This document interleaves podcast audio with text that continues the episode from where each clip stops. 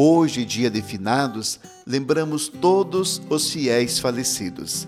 Jesus ensina aos seus discípulos: Ficai preparados, porque o Filho do Homem vai chegar na hora em que menos pensais.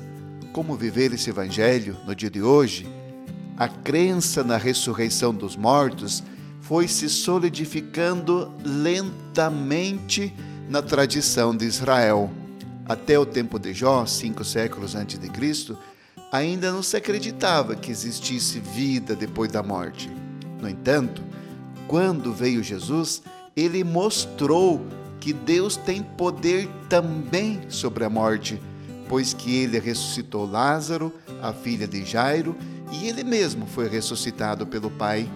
Assim, hoje para nós, brilha definitivamente a esperança da vida sem fim junto de Deus.